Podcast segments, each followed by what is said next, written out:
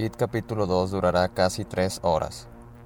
Se acerca el estreno de It capítulo 2, película dirigida por Andy Muschietti que traerá de regreso al Club de los Perdedores, ambientada 27 años después de la primera entrega.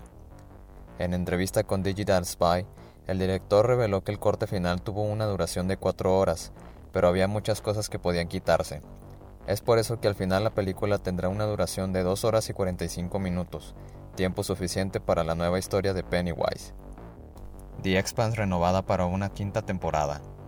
La serie con la que Sci-Fi decidió no continuar luego de tres temporadas regresará con una cuarta temporada el 13 de diciembre de este año, gracias a Amazon Prime Video, pero no será suficiente. Amazon decidió renovar la serie para una quinta temporada sin ni siquiera haber estrenado la cuarta, la cual tratará sobre viajes a planetas similares a la Tierra mediante la Puerta del Anillo.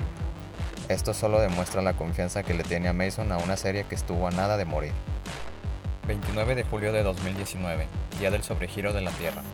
El pasado 29 de julio se convirtió en el Día del Sobregiro de la Tierra, también conocido como el día en que superamos el consumo de lo que nuestro planeta puede producir en un año.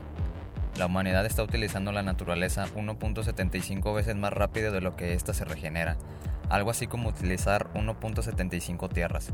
En 2005, ese día fue el 14 de agosto, tomándonos 240 días.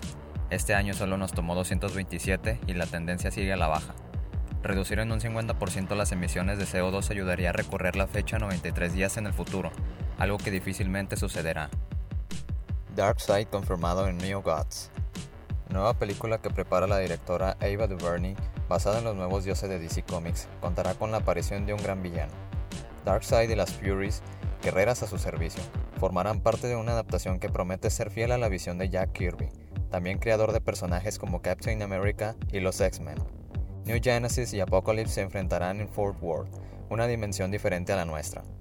Tom King acompañará a Duvernay como guionista estrella de este proyecto. Rambo Last Blood será una película para adultos. El filme que supone ser la despedida definitiva del icónico personaje de Sylvester Stallone no decepcionará a los fans de la franquicia, ya que el protagonista y coescritor anunció a través de Instagram que su película tendrá clasificación C. Rambo Last Blood será una película no apta para menores, así que podemos augurar escenas violentas y, por ende, sangrientas, lenguaje soez y quizá algo más. Google Play Pass. Juegos y apps para Android en una suscripción. ¿Pagarías por una suscripción que te ofrezca juegos y aplicaciones para Android? Google cree que sí y lo ha bautizado como Play Pass. Mediante esta suscripción, los usuarios de Android podrán usar juegos y aplicaciones de pago, incluyendo aquellas con compras dentro de la app. El costo será de 5 dólares mensuales, aproximadamente 100 pesos mexicanos, y podrá compartirse con la familia. Eso sí, no todos los juegos y apps estarán disponibles, ya que el contenido será curado. Google Play Pass estaría disponible este año en varios países del mundo.